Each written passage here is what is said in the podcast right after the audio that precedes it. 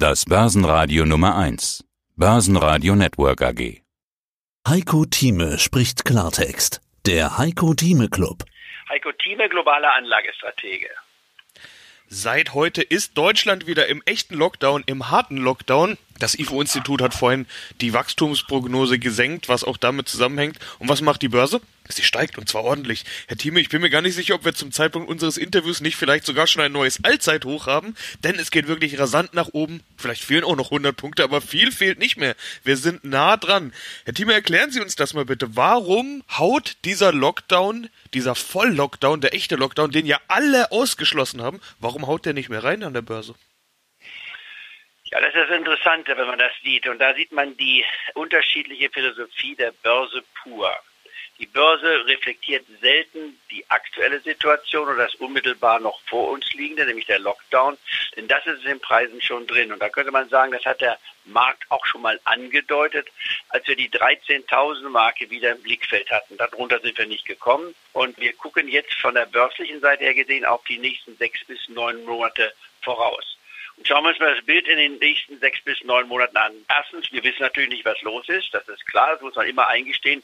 Denn wenn man das im letzten Jahr gemacht hätte um diese Zeit, hätte man sicherlich nicht das Stichwort Coronavirus genannt und auch nicht den größten Einbruch der Börse für den März projizieren können. Aber das ist gar nicht mal so wichtig. Wichtig ist immer, dass man sich erstmal fragt, was sagt mir die Börse heute? Die Börse sagt heute, wir kriegen im nächsten Jahr ein solides Wachstum. Das ist die Aussage, die wir haben.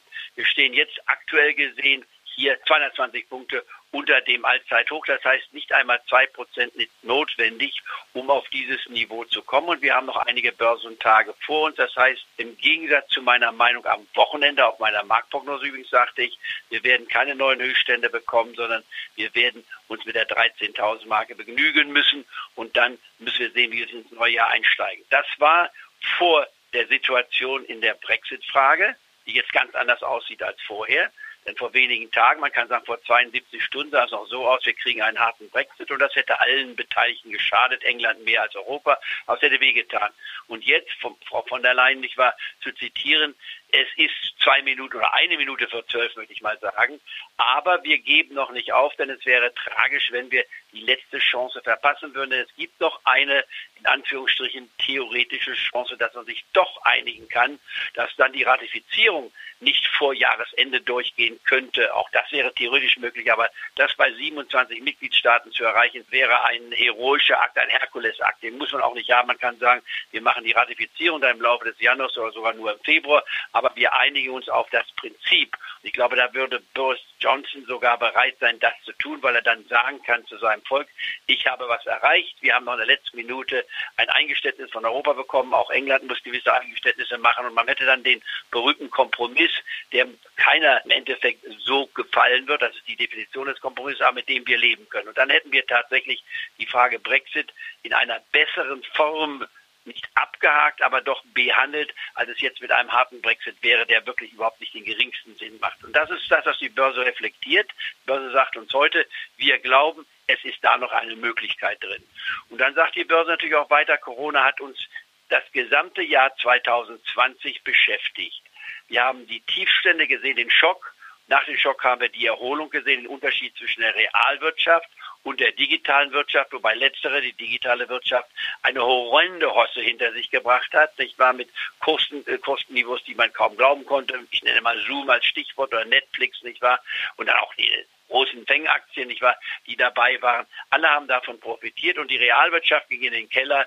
Eine Wirtschaft, die überhaupt nicht lief und den DAX nach unten gezogen hat, ja schon seit langer Zeit war der Autosektor. Und jetzt in jüngster Zeit hat der Autosektor eine Gewinnsituation vorgelegt, die all die Verluste der Vergangenheit wettgemacht haben. Und wer hier als Nebensatz mit Hebelprodukten gearbeitet hat, hat er nicht nur 20, 30, 40 Prozent gewonnen. Und da reden wir von Prozentsätzen von Minimum 50 Prozent als Untergrenze und nach oben hin von 3 bis 400 Prozent. Allerdings das mit kleineren Summen, nicht mit 3 Prozent pro Anlage, sondern mit einem halben, maximal ein Prozent. Aber das äh, rechnet sich natürlich auch ganz schön, einige hundert Prozent da gemacht zu haben. In anderen Worten, es war eine Börse, die alles uns offeriert hat.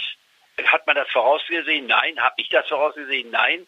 Wenn ich jetzt mich festhalte und sage, aha, die Börse sagt uns im Klartext, im Juli, Anfang Juli bis September sieht die Situation besser aus, dann haben wir die größte Problematik von Corona hinter uns. Ein Großteil der deutschen Bevölkerung wird geimpft sein. Wir werden dann noch kämpfen, ob wir die 60 bis 70 Prozent Marke erreichen, die notwendig ist. Wenn wir 60 bis 70 Prozent der Bevölkerung impfen können, dann haben wir den Coronavirus im Griff. Das dürfte meines Erachtens nicht ganz einfach sein, aber die Börse hofft, dass da einiges passiert. Und man könnte jetzt sagen, in einem Jahr von heute an gerechnet werden wir das nächste Weihnachten nicht mehr im Lockdown begehen, sondern wir werden feiern können. Die Frage, wie wild wir feiern können oder wie offen wir feiern können, das will ich nochmal im Raum stehen lassen. Denn die ganze Welt wird innerhalb der nächsten zwölf Monate aus meiner Sicht, und ich bin ja als Optimist bekannt und stehe auch dazu, aber ich bezeichne mich als rationell Optimist, es wäre schon fast ein Wunder, wenn man so will, wenn wir in einem Jahr die gesamte Welt so weit geimpft haben, dass wir keinen Coronavirus Problemfall global mehr haben. Denn dann könnte die ganze Welt reisen, dann hätten wir gar kein Problem mehr und dann werden die Leute natürlich massiv auf den Flugplätzen sich bewegen, etc. etc.